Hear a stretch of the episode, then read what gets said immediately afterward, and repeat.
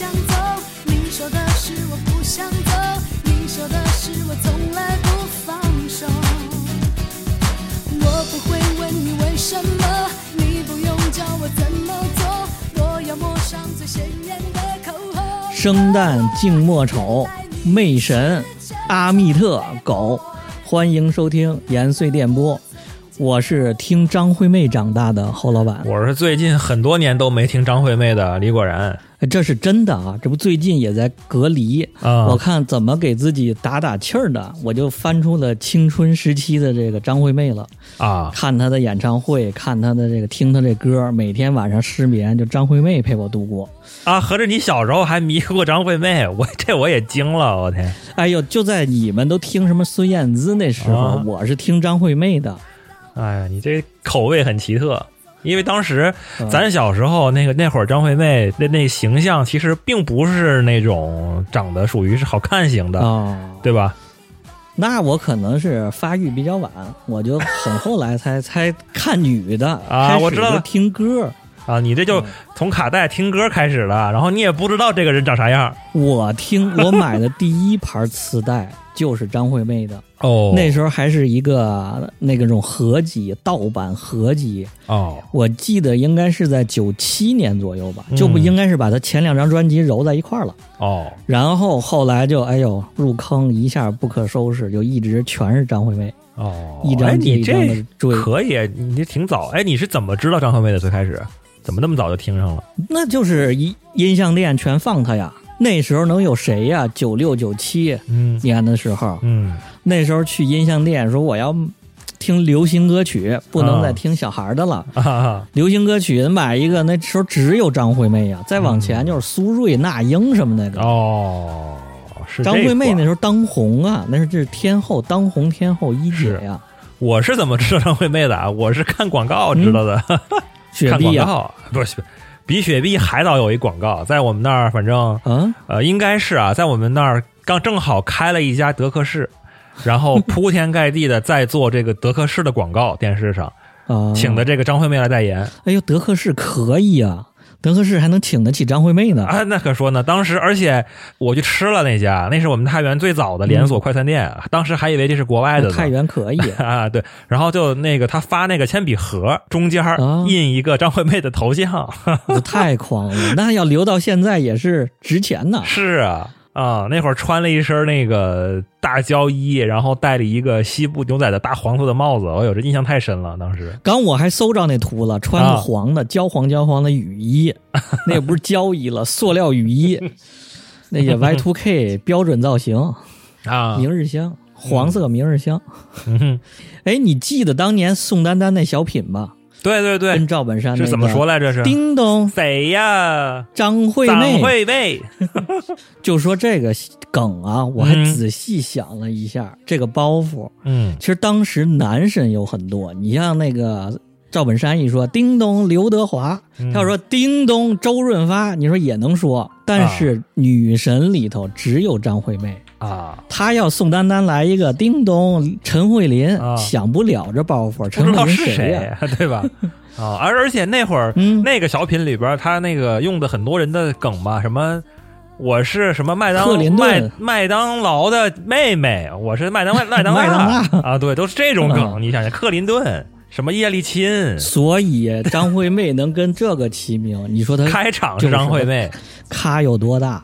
这个咱们最近一次看着张惠妹，应该是在一九年的时候，就疫情之前，啊，那个《梦想的声音》还有印象吧？也是浙江卫视，没印象啊。张惠妹就在上面开演唱会了，那合集放在一块一比呀、真的是标杆儿。啊还有网友说的那弹幕就说那个张惠妹这乃是梦想导师，这灭梦导师。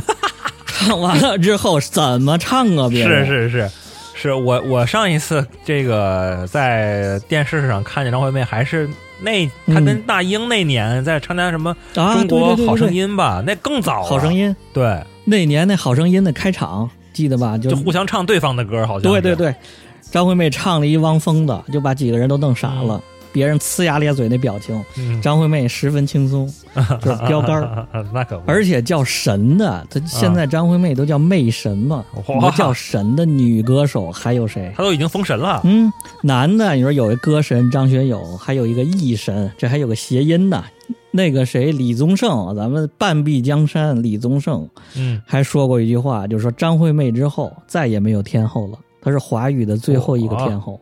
你说这评价，评价也太高了然后。所以这一说，上次咱们也说了，就张惠妹必须单独来一期。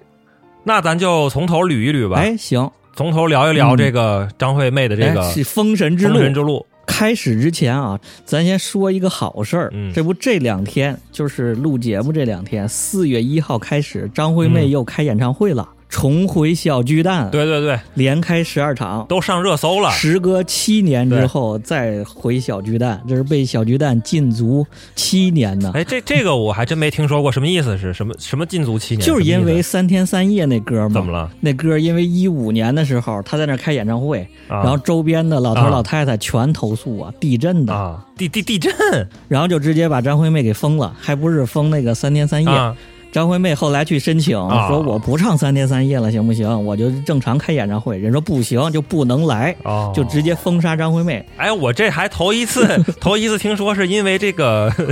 演唱会的震动频率太大，啊然后导致被被封。我这还头一次听说，我以为是唱什么嗯禁歌啦，啊，说了一些什么不该说的话啊因为了。太扰民，啊这是报警了都。哎呦，那这这属于是怎么讲？这这这属于是这个城市规划有问题。说是那个小巨蛋，场地周围就不应该有民民宅是吧？小小巨蛋周围就不应该有民宅。说是小巨蛋那个声学设计有问题，就隔音不太好啊嗯得说张惠妹太牛逼张惠妹太猛了，太狠了，是是是狠人。是是是，这不是是这两天又有那新闻了吗？不发你看的那个？啊？对对对对对，我看了，那太逗了，我觉得那个。各种什么大大爷大妈在那儿跟记者哭诉说：“哎呀，这个最近这几天天天、啊一到那个点儿，持续十分钟，这个房子呀，什么一会儿上下摆，一会儿左右摆，还让不让人睡觉了？还让不让人休息了？政府管不管啊？到底？跟地震一样。确实是那个记者拍的这个现场画面啊，确实是跟地震一样。哎，什么鬼？咱先来听一下吧，咱听一个这标志性的三天三夜，咱也暖个场。你就放那个，就是一五年是吧？被禁了是吧？你就放一五年被禁那场，哎看看怎么就地震了。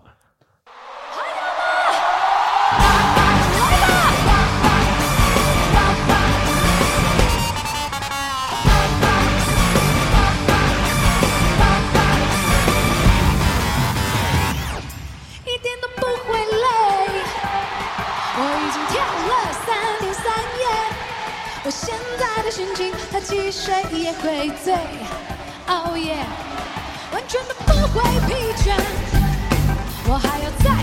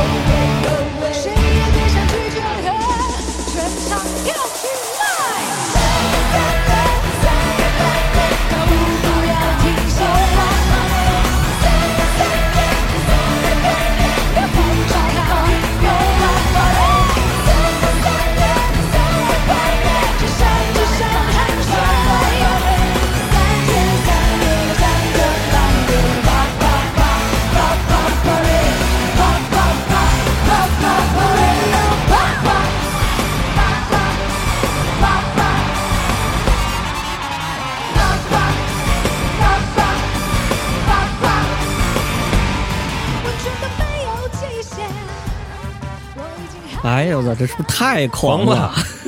疯 疯了了！他那个，而且那个现场现场那个演唱会摄像拍这观众，观众都疯了，都炸了。这暖场暖的，对，非常可以。那咱就从头正式开始来吧。来吧来吧咱，这前面暖场也挺长的，嗯字幕又出的很晚，聊一聊这个张惠妹的封神之路。我是把张惠妹这个封神之路啊分了三个阶段，嗯第一个呢是嗯天后开局，第二阶段呢就是炼狱流年，第三个阶段呢就是封神，啊坐上神坛，起起伏伏。起起伏伏。先说这第一个阶段，来，呃，张惠妹呢是一九七二年出生在中国台湾省台东县卑南乡泰安部落，这是部落的，他是卑南族，那字儿念卑啊，部落的人对对对部落的人。啊，然后他们这个种族优势呢，就是能歌善舞。然后张惠妹还自幼学习跆拳道，你看这就给她这个摇滚范儿就打下基础了，这些什么？练了这个跆拳道之后，这等于爆发力，气沉丹田是吧？这哎爆发有力绝对的。对对，人都练到黑带二段，嚯，他这个其实之前我印象，咱小时候都说什么张惠妹是什么什么高山族，你有印象吗？对，其实这个高山族其实是对他台湾那个就是那个山里边那一大堆部落的一个统统称实际上他这嗯，都是高山山，实际上是叫什么卑南族是吧？嗯卑南族。山里的，来自大山的。然后这张惠妹啊，她妈有九个孩子，她有仨哥仨姐俩妹妹，九个孩子，你说这也够能生的，我去，嗯，这少数民族这可以，对。不愧是部落的。然后咱先要说到张惠妹的这个开始，这个封神啊，从零到一这个开始是很重要的。对这开始呢，就有一个重要的人，就是张雨生宝哥。啊，对对对对。对然后我就来对比的说一下，他俩为什么能有这个渊源啊？嗯首先先看他这个唱歌动机，啊张惠妹是因为她爸爸在医院的时候身体不好住院的时候，他们台湾有一个啊当地的本土的唱歌节目，文艺比赛、五等奖、嗯吹拉弹唱那种，跟曲苑杂谈一样。然后他爸在病房看电视，说这还没你唱的好了，你也过去唱去呗。哦，其实他是为了亲人的这种让他爸在电视上看见他上电视了，对，哎，孝顺孩子，他就去上电视去，就去参加这比赛去了。没准这一看他爸这就病就好了。对，而且他连参加了几届，甚至他爸在病逝的时候，他都在参加比赛，嗯。没有看到他爸最后一面。哦。哎，然后翻过来就说到这张雨生，嗯。张雨生呢，他从小有一个妹妹，哦。唱歌特别好，声音极佳。啊。他就从小就就想的是，我以后要捧我妹妹出道。他搞创作，他妹妹唱歌。哦。然后他妹妹十一岁的时候，他妹妹溺亡，啊也是因为亲人的这个亲情关系，张雨生就决定哦我要出道，我要让妹妹听见我的唱歌。哦也是你看，跟张惠妹一样，都是动机都是亲情出道。对然后还有一点呢，张雨生他妈妈叫张惠美，啊美丽的美叫张惠美，你说这缘分？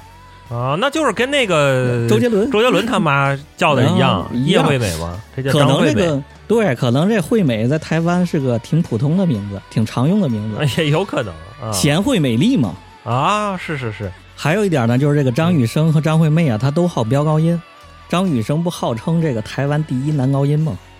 声嗯，音高对对对，那对吧是？是嗯，大海，当时我就记得啊大海，就是真的是感觉能看到高的呀，又亮哈。然后张惠妹呢，就是参加完那比赛，因为她太土了，那确实，操，那嗯你看她那穿的那样儿，就 就是山里的那会儿感觉还还感觉太小，没长开，那小眼睛，对对对。所以呢，他就决定去台北台漂，嗯找他表哥在一个乐队里头唱酒吧。啊，他在酒吧里唱歌，又说到酒吧了。咱上次聊这个袁惟仁时候，就是聊到酒吧了，就是看可能当年这个台湾早期的艺人都得靠酒吧出道。对对对，都得在酒吧。然后这宝哥张雨生就去酒吧看着张惠妹了。啊人们就跟他说：“哎，操，宝哥来了！”他一看就看着那啊黄头发小个儿在角落里坐着。啊张惠妹一想，听说这宝哥不就高音牛逼吗？我他就飙了一晚上高音。然后张雨生听了这一晚上之后，就迷的不行了，连听了一个月。嗯，我感觉他就是把张惠妹当成自己亲妹妹了，过来蹭就酒看到自己。妹妹的影子。哎，然后这个张雨生和张惠妹从这儿就开始绑定了。啊张雨生回去就开始跟他的那个公司的人小燕儿姐，嗯，那那个嗯台湾、哎，怎么又是这小燕儿姐？哪儿都有她。啊总去康熙那个嘛。嗯嗯嗯，对。风华唱片是小燕儿姐两口子创办的，就是之前的台湾飞碟音像、飞碟唱片 UFO。啊，飞碟听过啊听过，挺老的一个了。对他们公司有苏芮、什么陶大为、郑智化、王杰、小虎队，啊，其实就是台湾除了滚石之外，滚石不是那个李宗盛他们那一波吗？对除了那一波之外哎，就是他。回去这个哦张雨生呢，就跟着小燕儿姐说，赶紧把张惠妹签了。嗯然后这就张惠妹正式开始出道，进入了这个嗯天后开局阶段。开局就开挂，我我觉得啊，他这开局就是是一九九六年到两千年，嗯。先是张雨生给他亲力打造两张专辑，一个就是第一张《嗯姐妹》，还有《Bad Boy》这两张大经典。啊这这应该这这这姐妹和这 Bad Boy 应该应我应该没人没听过吧？我觉得啊，来，咱听一个吧，就是说怎么叫开口就是天后，对。就是天后出场是什么？嗯。听一个那个最牛逼的那个，哪个？原来你什么都不想要，行这后头多少人翻唱过？来这孙燕姿啊，什么动力火车，来，啊来来来，我知道这样不好，也知道你的爱只能那么少，我只有不停的要，要到你想逃。泪湿的枕头晒泪在你的心里只是无理取闹，因为在你身后。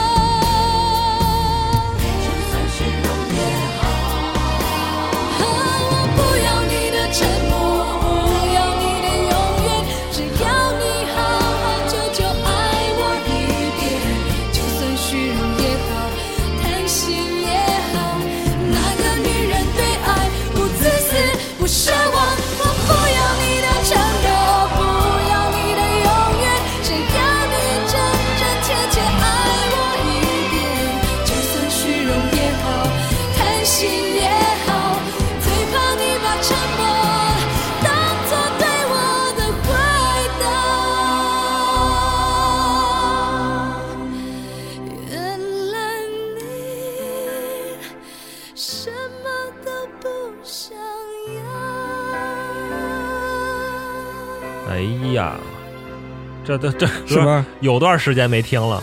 好听，你说这歌听着哪是第一张专辑的歌啊？就是新人能唱出这种歌来，这种大女主听起来一点都不像新人是吧？现在一一听就不像是一个新人，是吧？？就直接天后范儿了。确实是，你看这前两张专辑里头还有什么《Bad Boy》，还有《嗯听海》我去，听海这也是天后的歌啊，对这哪像第一张专辑就出了，哪像新人唱的歌？惊了，这这这出道绝对是天后级的，这个嗯，这他这歌属于是一出道就得是别人来翻唱他哎，还真是，当时那个那个谁张学友不还唱《听海》啊，啊？连连第一张专辑那多少人唱，《Bad Boy》多少人唱，《好声音》里多少人翻唱？对，上次节目有个听友留言给补了个知识点啊，嗯就说张惠妹这个出道的时候，嗯这个形象是按照日本的安室奈美惠打造的。哦，你看，是真有那么点儿，确实是有，是吧？黑瘦黑瘦的，有点那个对对对对对日本范儿。没错，长头发，对，卷发，其实那时候我觉得很多人都按那个风格，比如说那个谁，萧亚轩刚出道的时候都有点那个劲儿，啊有都陈慧琳在当时也都有点那个劲啊，儿，对对对对，确实还有点美黑嘛，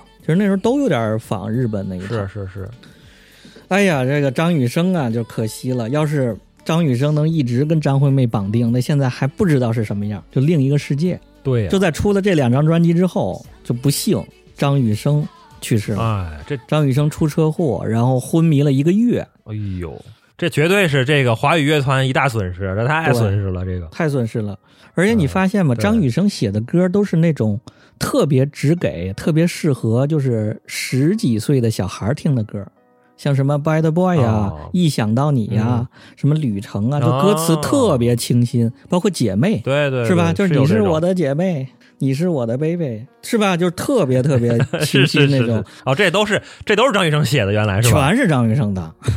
哦张雨生那也是哎他这个他给他自己写的那些好多歌，反而是那种那种什啊，么比较深大深歌，大歌啊，什么大海什么的那种。嗯嗯啊，对，他还给张惠妹写了好多这种轻松愉快的歌。嗯我觉得当时张雨生就拿张惠妹当做他那个溺亡的妹妹了，就把嗯当时写给他妹妹的歌全给张惠妹唱了。嗯，有可能。就在那个嗯张雨生出车祸昏迷的时候，张惠妹还给他唱了一首歌呢，就天天唱那歌，啊就想把他唤醒。什么歌叫《听你听我》，里面就是宝哥唱宝哥，听不听这个？听一下，听一下，都说到这儿了，来听一下。声笑，忽然很想唤醒你，现在就陪我去山山绕绕。你是我一直为你感动骄傲。即使梦想再累再煎熬，你仍然紧紧抓牢，真心的执着绝不放掉。你是我的宝，我一直为你感动骄傲。外面的世界再多纷扰，你依旧把单纯拥抱。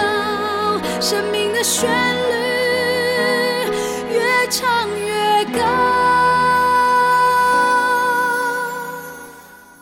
哎呀，这张惠妹唱了一个月，也没能把张雨生唱回来。跟刚开始一样，跟他俩这个刚认识那会儿一样。那会儿认识那会儿不就在酒吧里唱了一个月吗对对对？又是。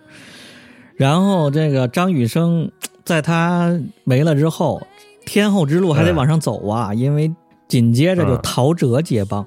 这个人你没想到吗？陶喆，陶喆还给他出过专辑，陶喆出了最牛逼的两张呢，什么呀《牵手》和《我可以抱你吗，爱人哎》呀，神专，这也是对是吧？没想到吧？是是是，没想到。我只认识陶喆，只认识陶喆。陶喆牵头，就是当时那个风华能调动的所有制作人都给圈到一块儿，开始养这个大天后，开始给他哦供给。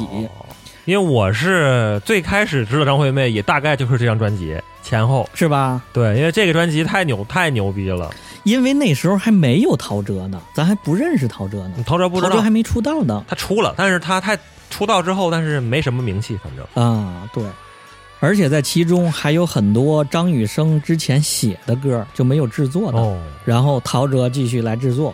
咱就说说我可以抱你们爱人这张专辑吧啊，。对，你说，你看里边有有哪些歌儿？我给你数一数。嗯，主打我可以抱你吗？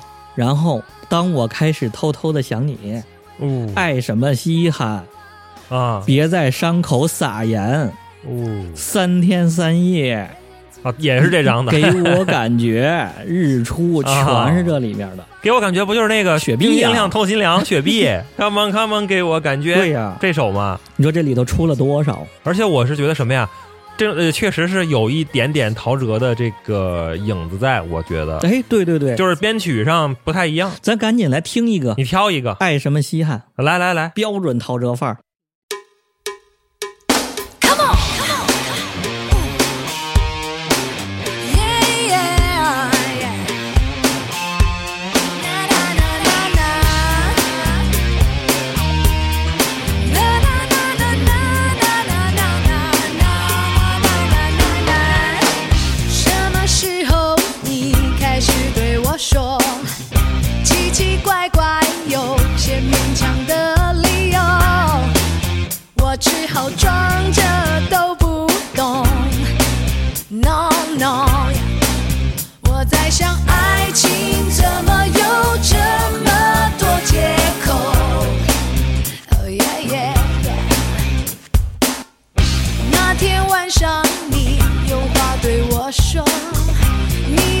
attention.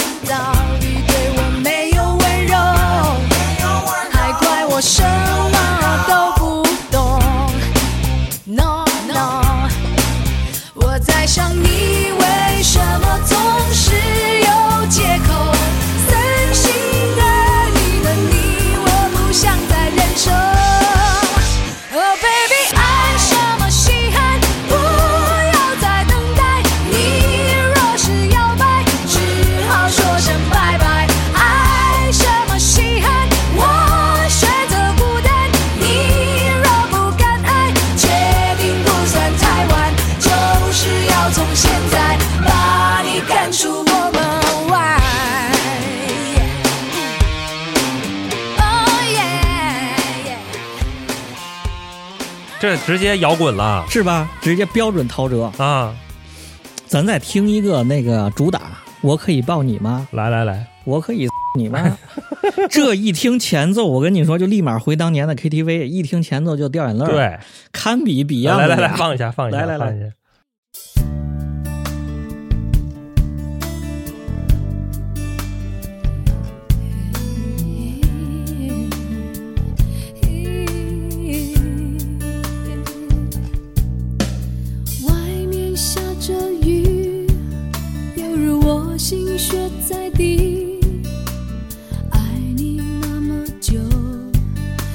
算算不容易，就要分东西，明天不再有关系。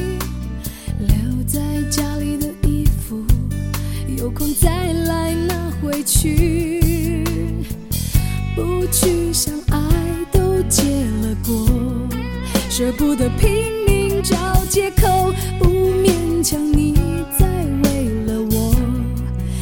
不再流不流都是痛。我可以抱你吗，爱人？让我在你肩膀哭泣。如果今天我们就要分离，让我痛快的哭出声音。我可以抱你吗，宝贝？容我最后一次这样叫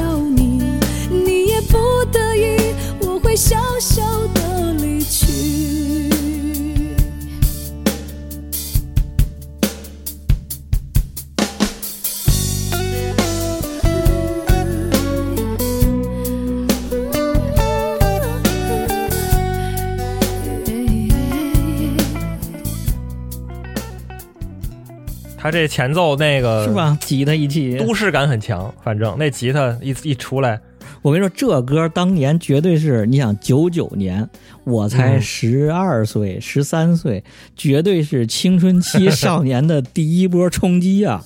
是操，这你想一个十三岁的小孩一听这个啊，分手原来不是这种，哎，跟小孩过家家一样，写个纸条绝交。啊，分手之后还这么痛苦，分手之后还有这么多故事他这他这个歌词儿，你知道让我想到什么？另外一首歌啊、什么《心雨》，啊？就是杨杨钰莹和毛宁唱那个《心雨》哦哦哦最后再抱你一次，最后再 一次，就这种感觉。留在家里的衣服什么时候再拿走？临走之前，这对我操，原来分手是这么痛苦的一个事儿。对对对，反正挺，而且这个歌的副歌特别像男女对唱，我感觉。嗯，这首歌是那个谁写的？小虫写的。嗯啊，小虫也是台湾半壁江山，写心太软，爱江山更爱美人那个。啊，厉害厉害厉害！然后再听一个，这这这神专得再听一个，别在伤口撒盐。来来来，这谁分手了不得听这个？对对对，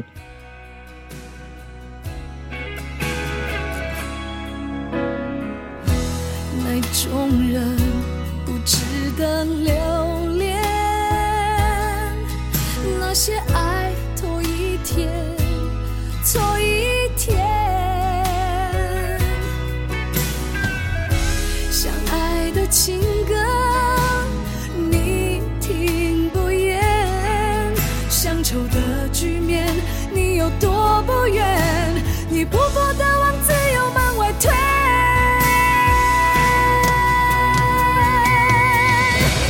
别让昨天在你伤口狂妄的撒野，一碰就痛，一想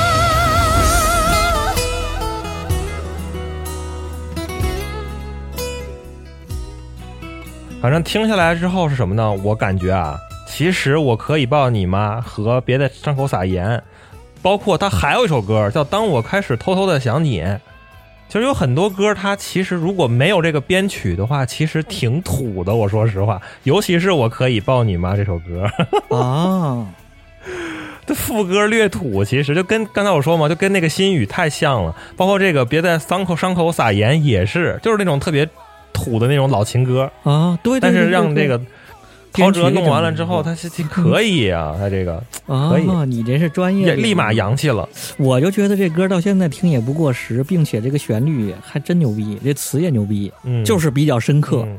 而且那个还有首歌，刚才不是说站在高岗上，这个歌当时这个编曲我觉得也挺神的。哦，就这这说起这个这个歌哈，然后还有一个什么、什么故事呢？是当时在太原，我小时候啊，九几也是九九几年，两千年左右，嗯，你知道吗？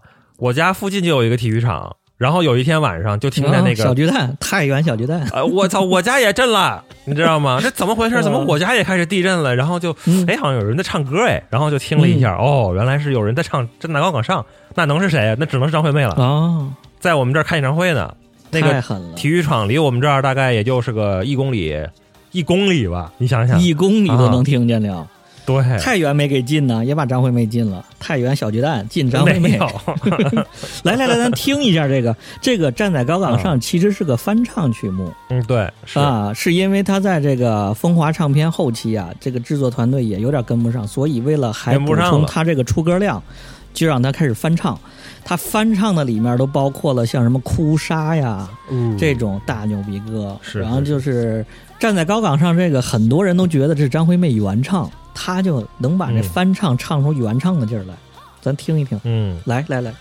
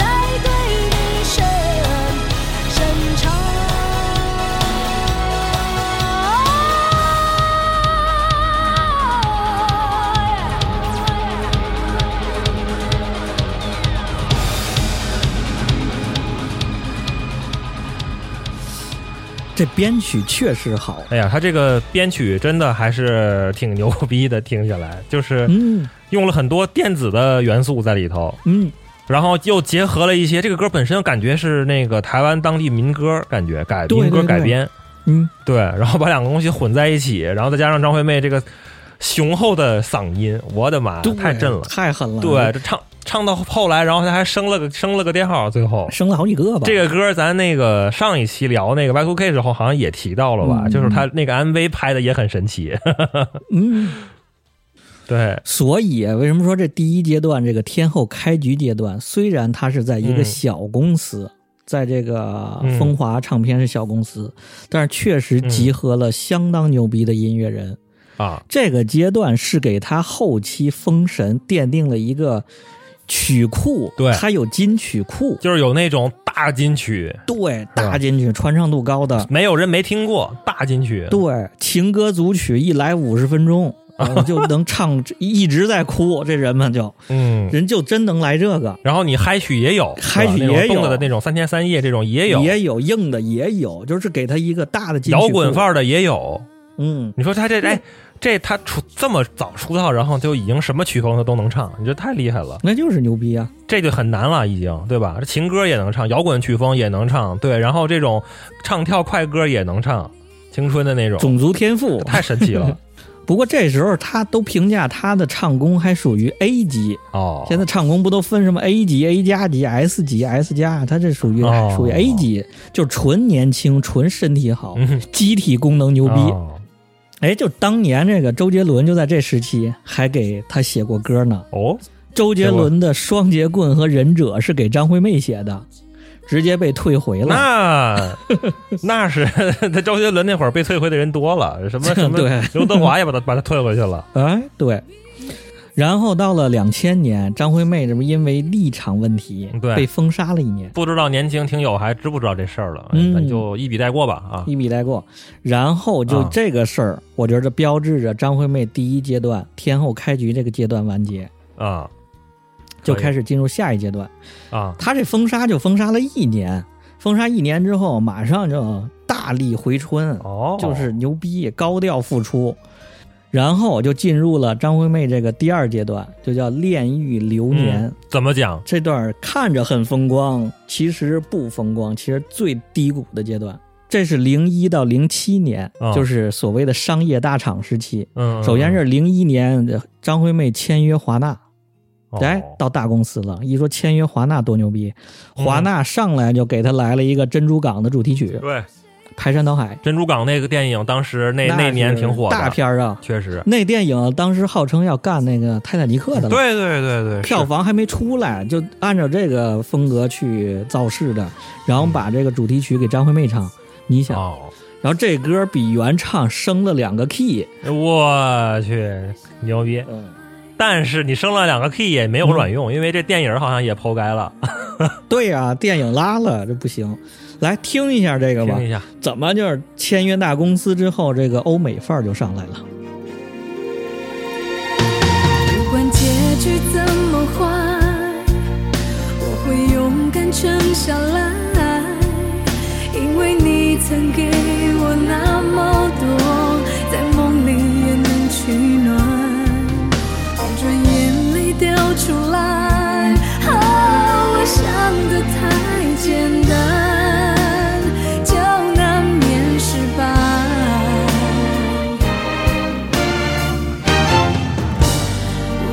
之中，谁来守护？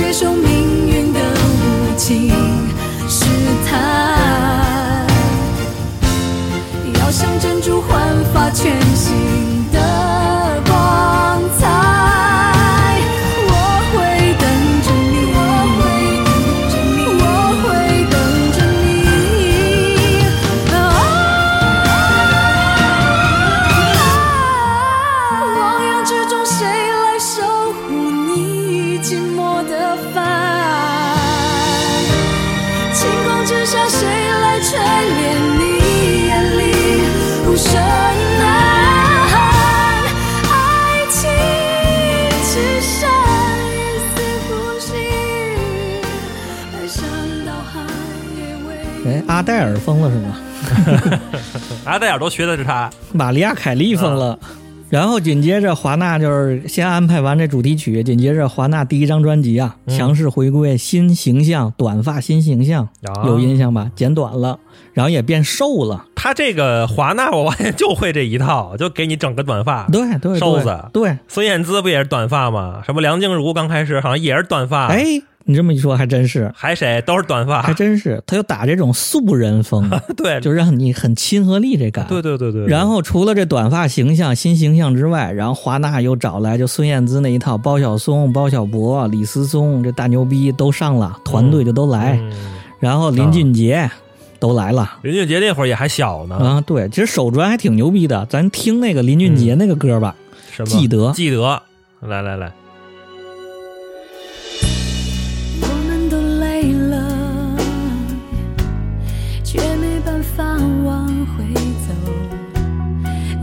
心都迷惑，怎么说？怎么说都没有救。亲爱的，为什么？也许你也不懂。两个相爱的人等着对方先说想分开的理由。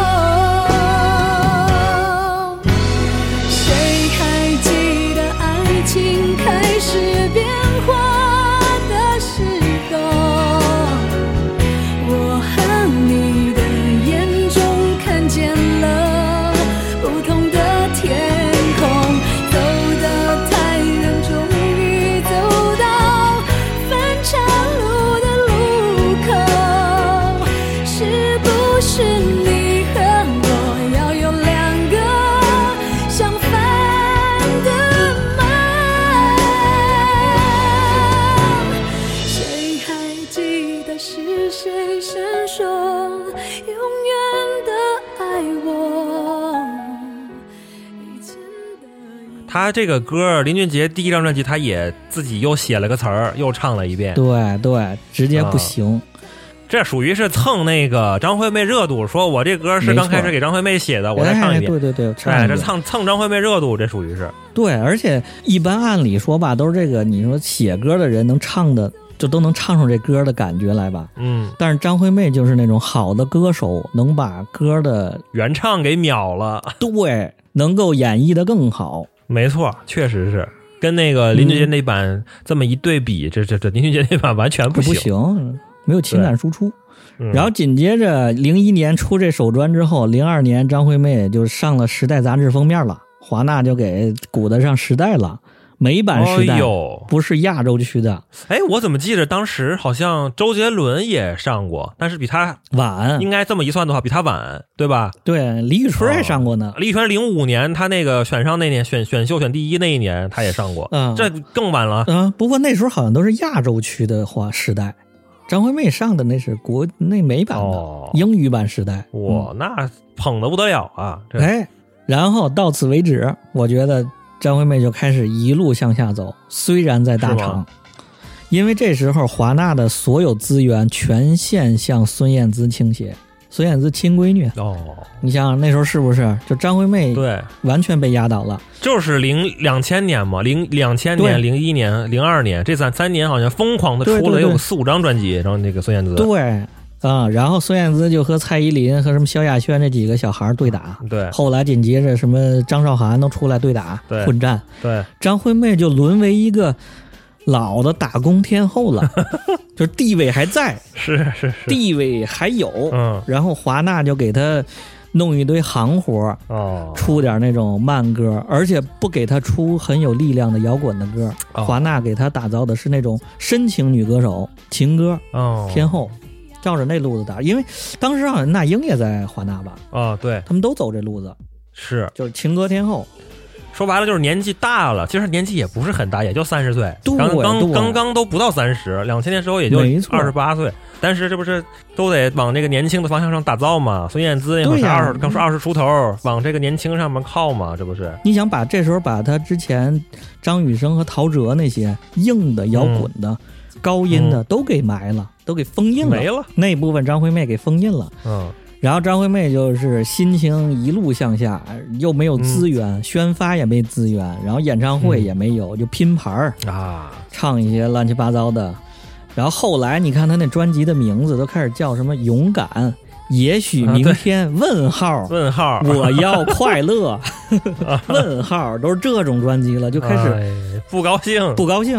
而且那时候他特别瘦，就是脸也很憔悴，对对对吧？对对，对最开始的时候是那种年轻、对对活力那种壮、那种健康的那种，特别积极向上、健康有力量那种对，然后到后来到现在呢，又是那种牛姐那种壮，啊 又胖又壮，虎背熊腰那种啊，胖。对，那会儿是确实是瘦就当时那那几年，干瘦干瘦的形嗯象，看起来很很很不健康。对，没错。哎，中间嗯还有个事儿呢，就在零四年的时候，张惠妹跟二哥还勾搭到一块儿去了。谁谁是二哥？王力宏啊，二哥怎么有名？哦啊，张惠妹那时候心情也不好，然后王力宏说：“你来美国吧，你来美国嗯散散心，你逃跑。”张惠妹对外宣称说，就是说还做了个噱头，说张惠妹放下一切去美国，其实就完去了四个月，就跟那个王力宏约炮去了。八卦就是你这么出来的，从你这这么传出来的 你想直接他去的波士顿，王力宏不就在波尔顿吗？啊然后在那儿就待了四个月，王力宏也他妈不管他，就跟那个北京人在纽约一样。啊张惠妹去了，说啊，这个家具都得租啊，这个租房的时候，这家具什么这些东西都得弄啊。王力宏直接来个，是啊，你不知道吗？美国留学生都这样。张惠妹以为嘛去了，你给我豪宅，你给我都安排好了，车接车送的。包吃包住呢，以为对，包吃包住包泡嗯。什么都包了。那那时候二哥他们俩还鼓捣出一首歌来呢，就是啊。共同创作，词曲都是他们俩合着的，火那歌，啊，咱来听一下，巨垃圾，听一下，听我觉得巨听听一下。垃圾。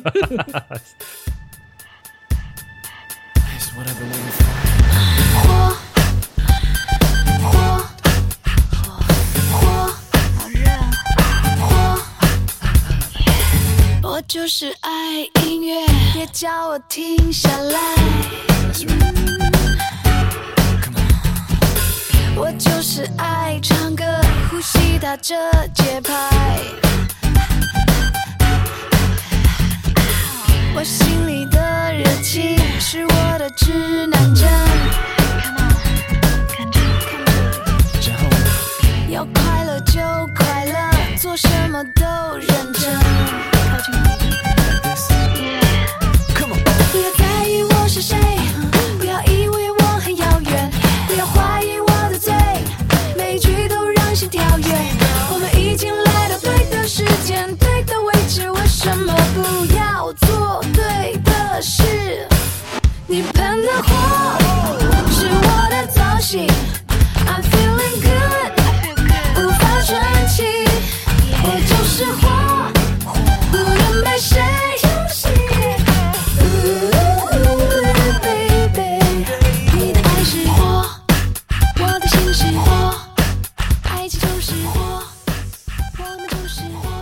啊，还可以吧？反正我觉得二哥写的歌都挺好还凑合凑合。这个词特特别雷。啊，行，哎，你回想一下二哥的媳妇儿、啊王力宏的老婆，是不是特别像这个时期的张惠妹？对，干瘦干瘦的，挺黑的。其实那个印象中啊，也不是印象中，就是查了一下张惠妹年轻时候嗯零几年那会儿的这个造型、嗯形象啊，哎，这个还、嗯这这还是挺不错的，对啊，就特别像二哥媳妇儿。二哥就后来找了这么一个，有点像啊。这不张惠妹回来之后又被二哥伤，又被经纪公司伤，就全面的往下走，就各种心情不好啊。最后就是到了嗯，到了解约的时候，毅然决然的去了百代。咱听一下这个华纳时期的一个，也出了很多名曲，像什么《我要快乐》，也许明天，嗯嗯，然后趁早，张宇的那趁早，还有人质。咱听一下这个人质吧，人质，你像你听这歌名，人质，哎呀，相爱变成猜忌怀疑的烂游戏，规则是要憋着呼吸越靠越近，但你的温柔是我唯一沉溺，你是爱我的，就不怕有缝隙。在我心上用力的开枪，让一切归零在这声巨响。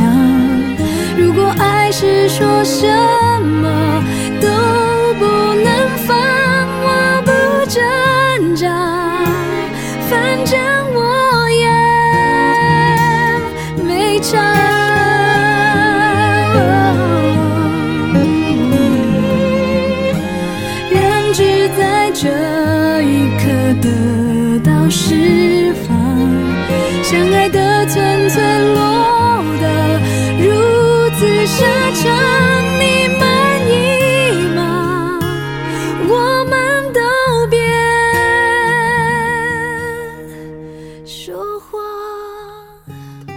这人质是我要快乐问号里的歌，太惨了？这歌我觉得 跟他早期成名作那几张比的话，这这这歌写的本身就不太行，没什么记忆点，啊听了一遍就就忘了，记不住。那你看，在我心上用力的开一枪，唱着也没有劲儿，又没有情感输出，又没有力量输出。他这歌就不太适合他唱，我觉得。他控制的也不错呀。嗯，但是就是他，我我总觉得这对，因为他这声音声线太好了，他就没必要唱这种歌。这种歌就什么嗯蔡健雅唱的，你知道吧？就是那种声小嗓子唱的。就是咱曲库了呗，还是往曲库里头添歌。嗯，对，然后这不零七年到了百代签约 EMI，、嗯直接就很高兴啊，很嗨，然后也是给他全力打造啊，新形象、新造型、新 MV，、嗯，团队嗯全线升级。周杰伦终于能写歌了，哎呦那时候周杰伦也火，也是也是一哥了，亚洲一哥。那会儿已经周杰伦已经是天王了，啊那个时候。你看这个周杰伦和林夕直接就上了，咱们听一个嗯周杰伦给他写的吧。如果你也听过，这是大经典。好来，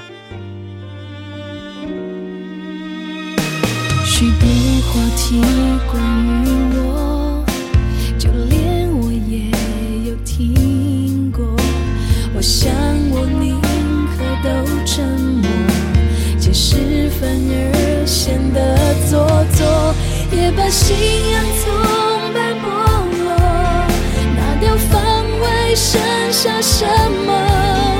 为什么脆弱时候想你更多？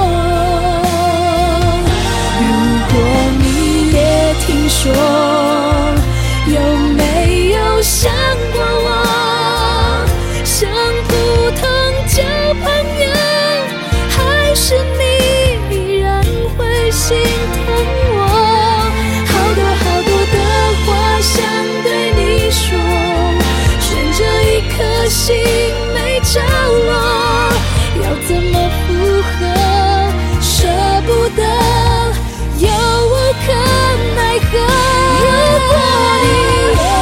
说，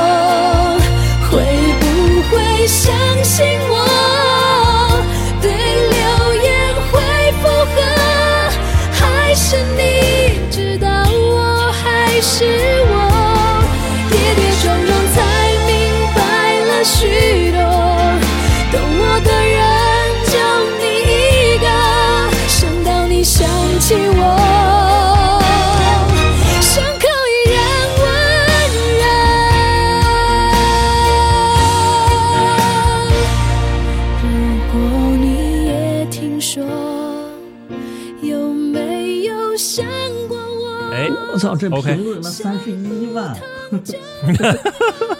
但是我觉得什么呀？这歌虽然是周杰伦写的，但是这个和声走向，包括旋律什么的，总感觉有这个听海的感觉啊！我怎么觉得？哎，是不是因为他的编曲是吴庆隆啊？Mr. Kingdom，还记得吧？陶喆那演唱会上、啊，对，说我就要重做，啊，请到了 Mr. Kingdom。反正就是听起来有这个听海的影子在。周杰伦一直不唱这歌。有一次在演唱会嘉宾上，张惠妹问他说：“你怎么不唱这歌？”当时他们俩唱了一下，就被秒了。也是周杰伦自己明白，是唱不了，他不像林俊杰那帮，他知道自己输出不了张惠妹这种情感，这种这驾驭不了。哎，反正就是这些歌听下来吧，我是觉得最近这零一嗯到零七、对吧？这个阶段对，就是没有人根据张惠妹这个嗓音特点，然后来给她定制写歌。哎，对了，对，以前他出道那个时候是有人定制写歌，现在相当于是有点什么边角料没人唱的歌，或者是本来不是给你写的，后来最后给你唱了，就是行活儿。很明显，特别明显。就这还是个天后，然后呢，需要他有热度，需要他一直出专辑，就给他拼凑行活儿，给他凑。对，原来那个班子真的是张雨生，那就拿自己拿这当亲妹妹那么那么给打造。对，陶喆那也是就把她当做一个女神来打造，嗯，这是全都为了张惠妹量身定做的，嗯这就完了。反正这些歌听起来就没什么，没没动真情，就是也嗯听不出来有什么情感，就是一个无情的唱歌机器。对，没错。啊就、但是这也得说，张惠妹用神级的这个唱功，还是把这些歌演绎的很牛逼了，也演绎成一个一个经典。是，然后就说到这个零七年，整个华语乐坛集体熄火。嗯。你回忆一下啊，我你看我给你横向对比一下，啊，周杰伦零六年出的《依然范特西》，嗯，这其实《依然范特西》那张专辑算是他的一个小完结，对他前面总结嘛是，呼应第一章嘛，第二章，第二章，呃第二章嘛，零《依然范特西》之后就是牛仔很忙了，嗯，就可以算是周杰伦新阶段了。他要转型了那会儿，是零七年周杰伦自己开公司了，哦。因为零七年全都大公司行为停止了，哦，不再做宣发，不再做专辑制作了。嗯。然后孙燕姿零七年出的《逆光》，嗯，逆光之后没有了。没了，对，逆光之后下一张专辑一四年了，隔了七年，零七年就集体哑火。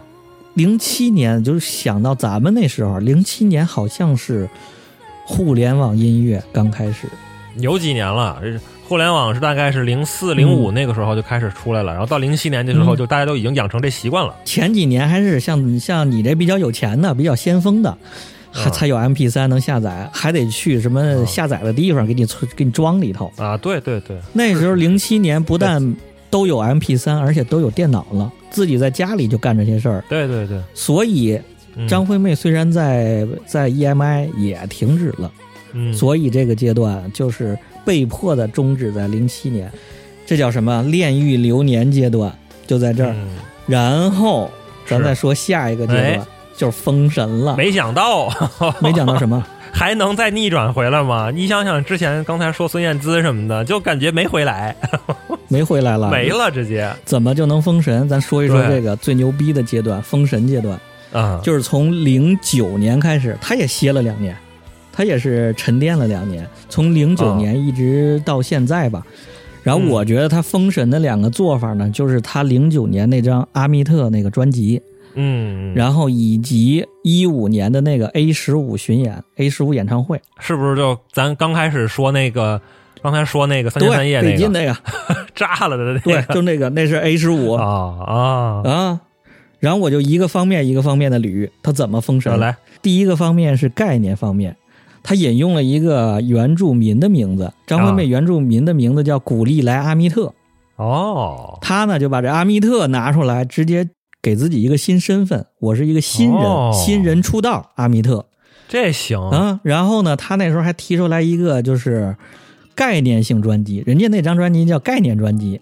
那时候还挺土的了，其实，概念专辑这词儿在零九年，你想是不是也不知道叫什么？啊因为那时候你不都是下载吗？你哪个红，你下载个单曲放你 MP 三里听，嗯嗯啊，怎么才能让人们再买实体专辑？怎么怎么张？惠妹想出一个范儿，就是我把这张专辑打造成一个完整的东西，让你拆不开。哦，啊然后？呢，她就重启了她的那个最初的那种形态，就是暴力形态，哦，朝着力量、暗黑那个方向走。他跟自己这叫什么？他跟自己这叫分裂，就是我张惠妹是张惠妹，然后我分裂出来另外一个人叫阿弥特这。这这还挺。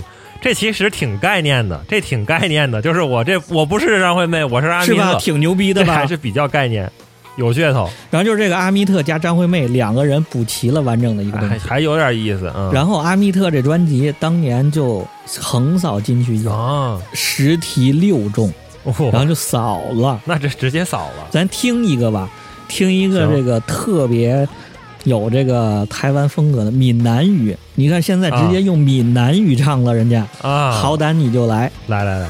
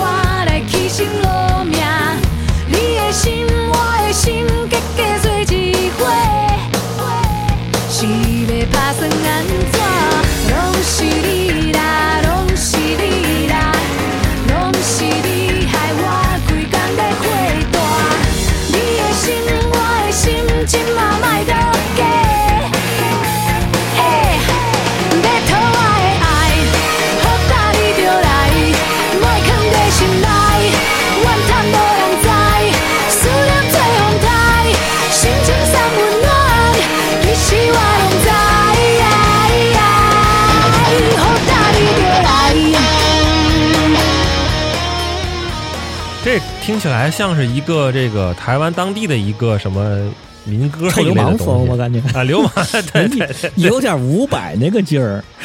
我感觉。伍佰也是这个 local 嘛，就是强调一个本地在地嘛，啊，就臭流啊，氓风。对对对，就是那种 就是那种东西嘛，说明是这个在强调啊，就是张惠妹也在强调自己的这个身份了，开始开始这个、有这个身份意识了，你知道吧？对对，这歌在台湾是个网红歌，那个啊什么各种老田、田馥甄他们都翻唱，那英还翻唱过呢。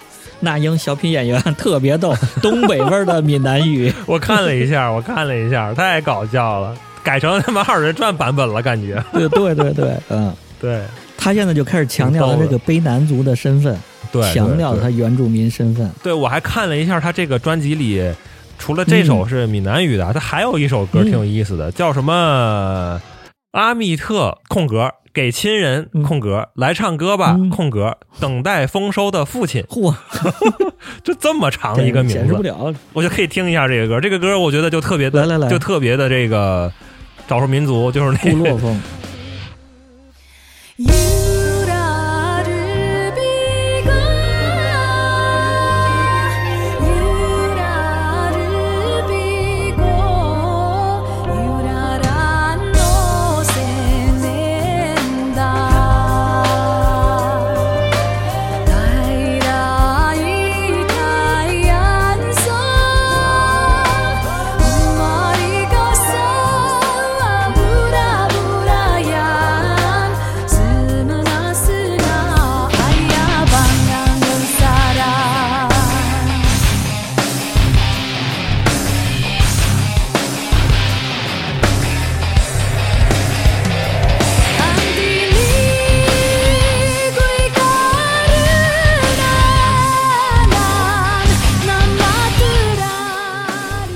感觉是农业重金属，对，闽南语重金属，你看中间直接就来了段民歌，就跟新版的《站在高岗上》一样的劲儿。嗯对对对，反正就是有一种他们感觉像是他们那个什么卑南族的一个什么种地时候的一个民歌。哎，世界音乐、原生态，哎你看，首先他啊。找到了这一个概念了，咱接着捋，下一个方面就是形，然后就是形象方面，这啊封神的人呐，全都得有一个能抽象出来的形象。视觉符号，视觉符号。你看那杰克逊那个卷头发和那个脚尖儿一点，那就是视觉啊，性。对对对，大墨镜哎，他在这个视形象方面，直接阿密特就就出来了，啊就把他我感觉是结合了他之前那个丝袜、高筒靴、松糕鞋那种，啊然后上面你知道我看着像什么吗？啊就像 EVA 里边那使徒风。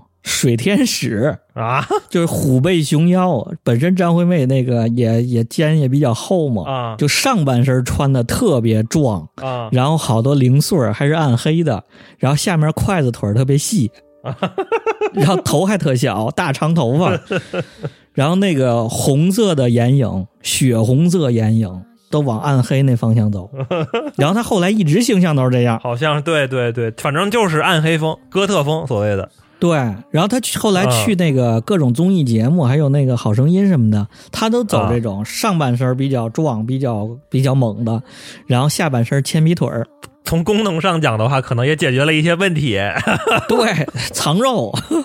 胖了。还有就是万年不变的那个离子烫，人家就回归最开始姐妹和那个牵手那时候了，啊，就张雨生、陶喆时候了，啊。人也不烫大头发了，也不烫卷了。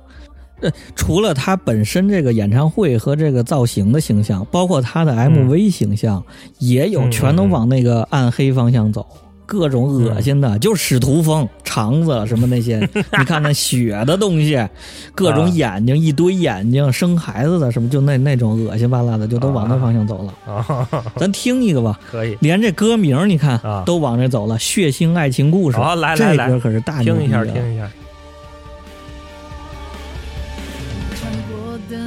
些甜头，都是寂寞的果实，那是活生生从心头里割下的我，一块肉像一个赠品，从来都不假思索。你锐利，我就腥风血雨，洋洋洒洒当个写手。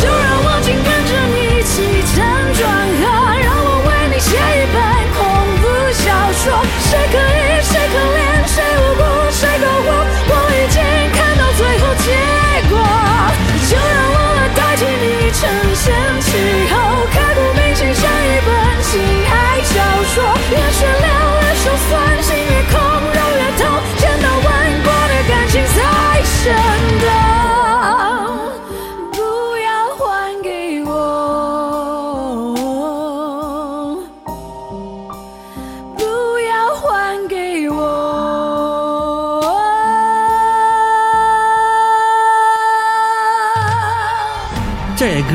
你知道在网易云上多少评论呢？嗯这歌这歌圈了多少粉？而这歌都有缩写了，这歌叫《雪爱》，嚯，好多人就是一说就是要求雪爱，什么雪爱，唱雪爱。是这样，他这个专辑是阿密特二，对吧？已经是他那个阿密特第二二号这个概念专辑了，已经是嗯，对。然后他这张专辑整体我听下来就特别重，比第一张、嗯比那个阿密特更重一要重好多，对，就已经对，没错，呃怎么说，有点那种呃夜愿，知道吧？Nightwish 那种。嗯嗯嗯，就是特别的那种哥特金属，说白了就是一种对哥特金属风格啊。然后那个他的这个这张专辑的声音的运用，我感觉也是出神入化，也比前几张要强太多了。唱功也牛逼，是吗？对，就是声音已经到了一种就是处在撕裂、嘶吼，然后就是那种破碎那种边缘。哎，他又他又给你控制住、拿捏住，哎，我又没有没有破掉，哦，对不对？我操，这不就是那个玩车的追求的那种吗？就是摸到啊那个极限，并且在极限的控制住，控制住那个极限。哎，那他这就是控制自己这个声带嗓音的极限了，已经是。这说到唱功了，那就咱说下一个方面，就是唱功方面。唱功方面怎么封神的呢？这时候就已经到了叫 S 加水平了，嗯嗯，就像你刚说的，已经能控制极限了。对，然后我觉得更能体现他唱功的，就是他中间一首慢歌，就这嗯两张专辑《阿密特一二》中间加的一个慢歌，我最亲爱的》。这歌啊你肯定听过，啊，来来来来，听一下。放一下。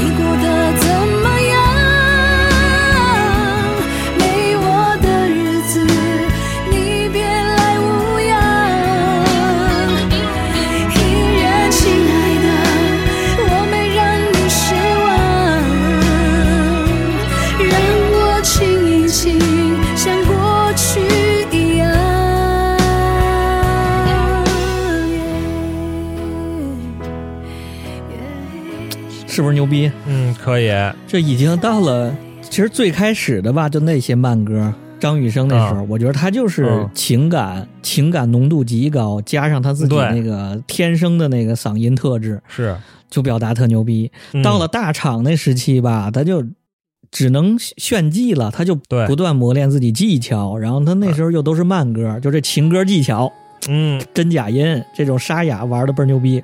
嗯，到这时候就已经情感和技巧都已经封神了。嗯对，就他这里头那个颗粒感和他那个嗯就是那谁那种林忆莲那种，而且他其实也唱过，就是类似于之前林忆莲那种，就是甜美那种声音，他也可以唱甜美声音但是他只是那个不是他的特色嘛，他就要给你整这种爆裂、撕裂这种感觉。对，就这首歌，他把那种颗粒感和甜美的感觉嗯和感情浓度，他全拿捏的太狠了。嗯，那个谁，小 S 不老号称小阿妹吗？嗯，啊 他还敢号称小阿妹啊，对他他做过多少阿妹的节目，张惠妹的节目，啊？小 S 亲口说过，的节目里就是说，这个时期往后的歌，他都不再尝试了，说试了试，感觉唱不了了。嗯然后就看那个，还有那个，比如之前像那个《不如明天》嗯。那些评论里头，嗯，因为还有姚贝娜唱过嘛，还评论里头这个、哦。要不呃歌迷们还撕逼呢，还撕逼呢，就说啊。这个姚贝娜比他唱的牛逼，还还分析呢，什么 E 五 A 五都直接直接说这个了。啊，张惠妹那是最低谷的时候，你你能比得了吗？在这时候就没人说了，评论里头这种评论都没有了，就是牛逼，嗯就是封神、大神、嗯，魅神，服了，服了，服了。你看这嗯这又是这个唱功方面，唱功方面又封神了。到头了，对。然后这是从他的这个唱歌的技巧，包括编曲的这个风格上来说哈。嗯，同时，他这张专辑他还有一些别的这些观念上的这个嗯概念，比方说这个拿这个血爱来说吧，这很明显，这里边有有些词儿就说的很奇怪嘛，什么。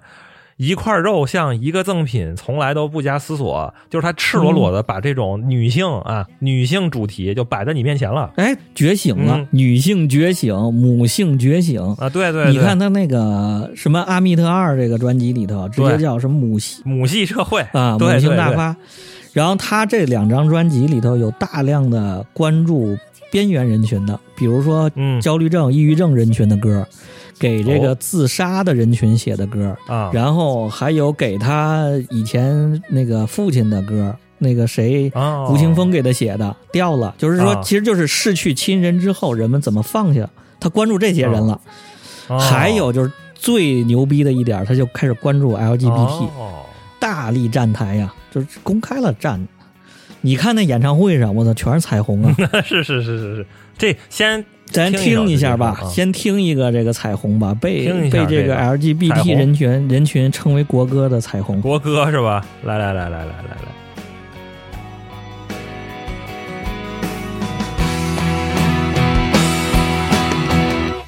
衣柜不算太宽，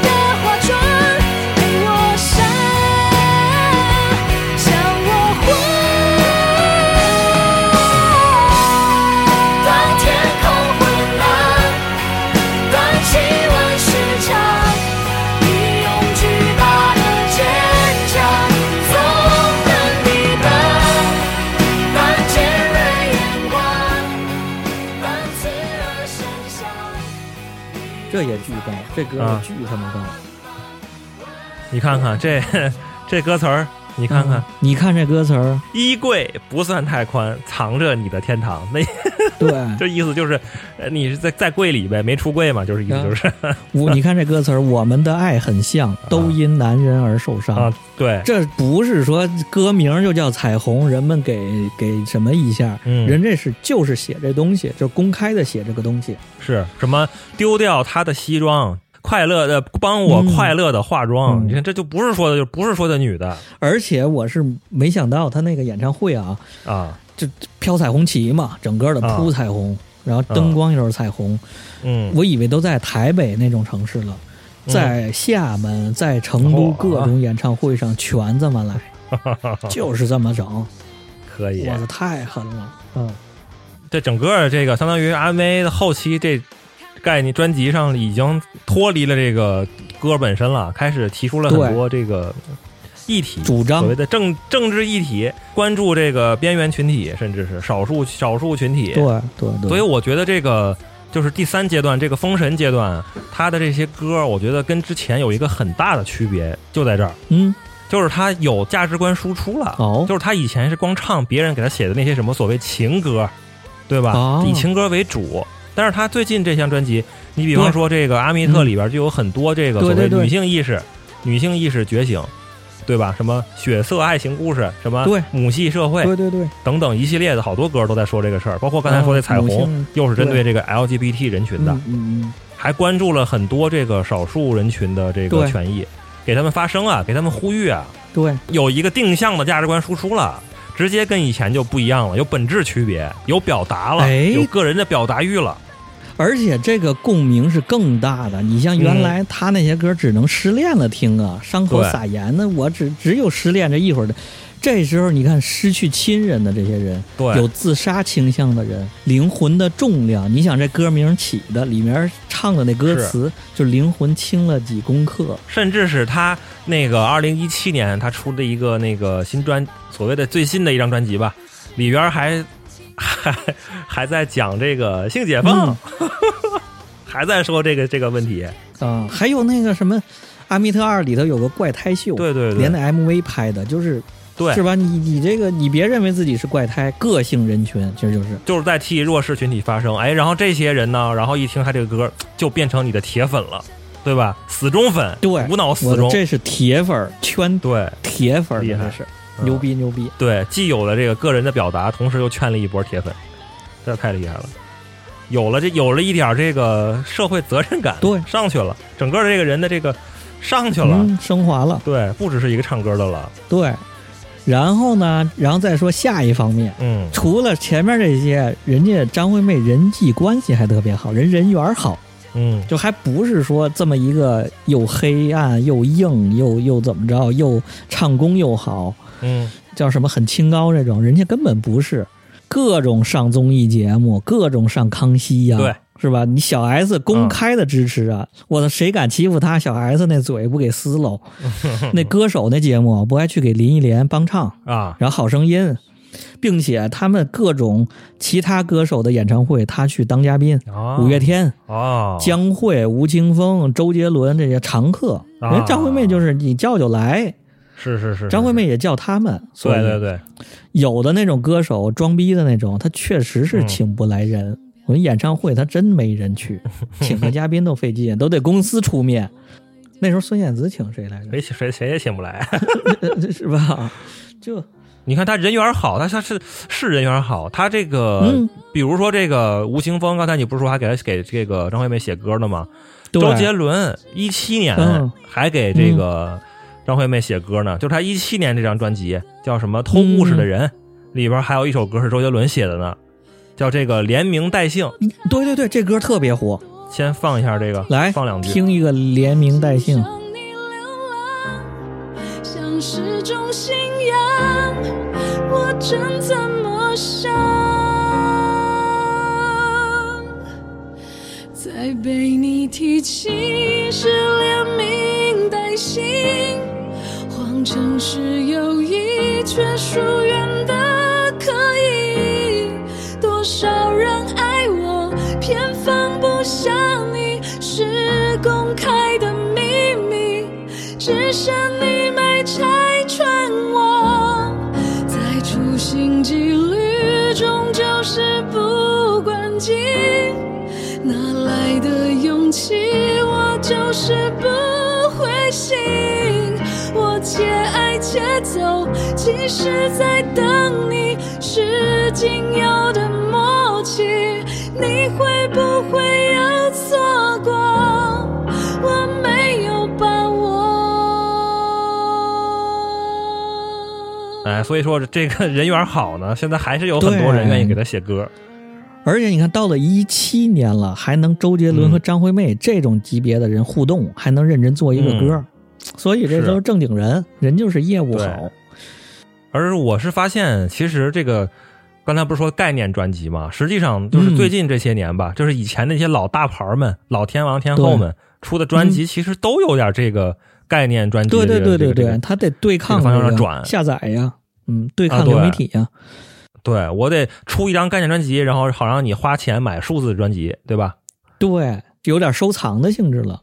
对，然后你看前面这几方面，概念、形象、唱功、意识形态、人际关嗯系、这几方面完了之后，他在哪儿合体封神的呢？就是他那个一五年 A 十五的演唱会。哦，怎么说呢？因为在阿密特之后，他其实是圈了一波新粉丝，嗯，就是九零后甚至零零后。然后呢，就让这些粉丝呢看到了之前的张惠妹。嗯，原来人们不认，原来人们就是一一提就是说这是阿密特，别说张惠妹，这是阿密特，啊，非主流那劲儿一样。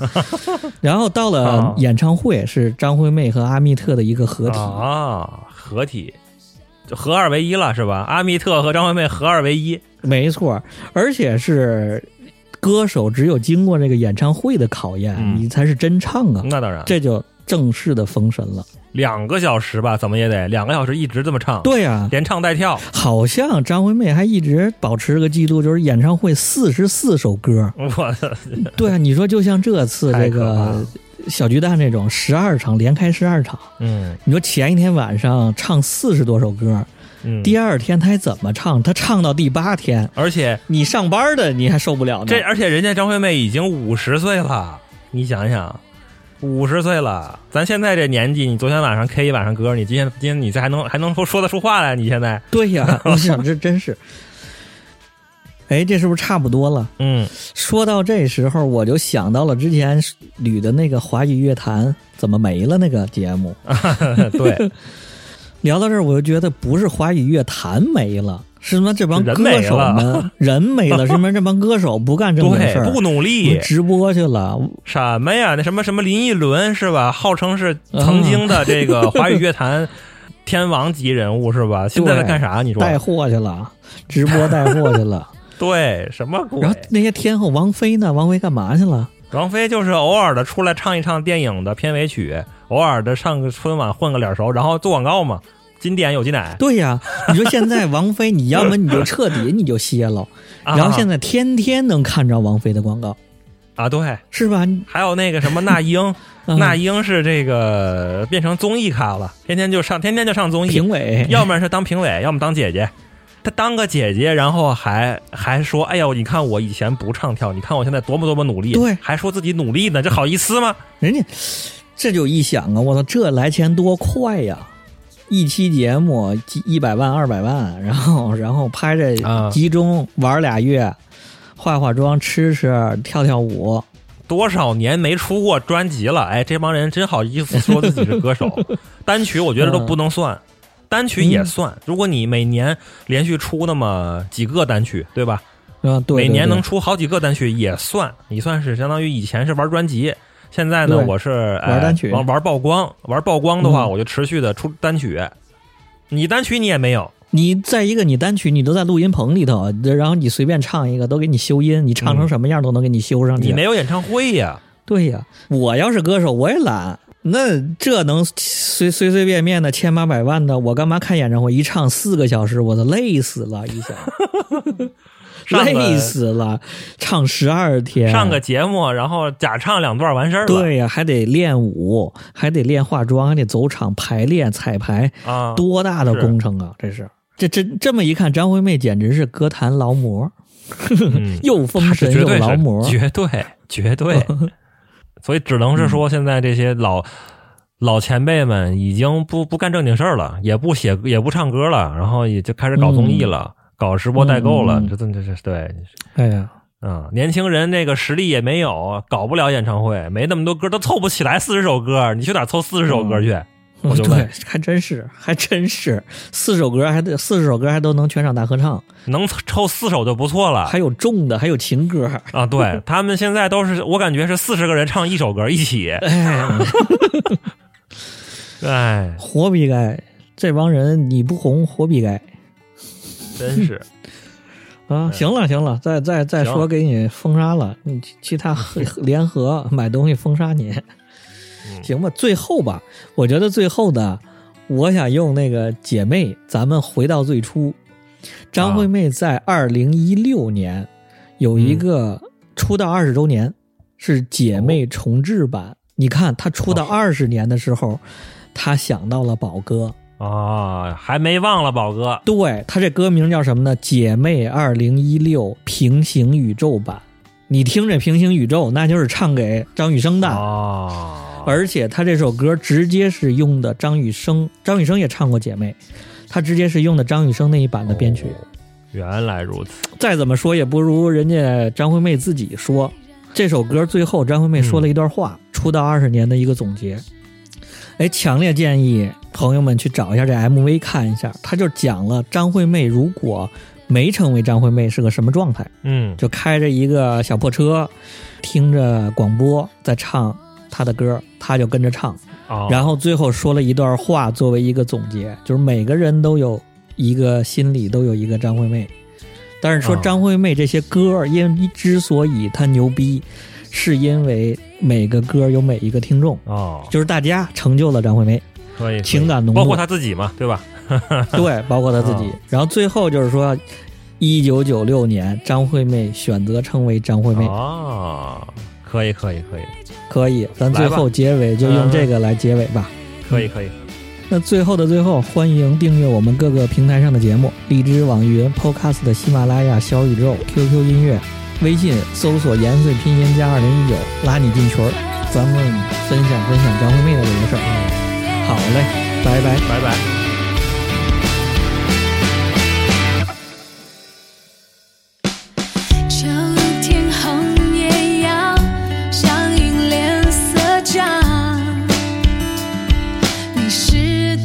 想。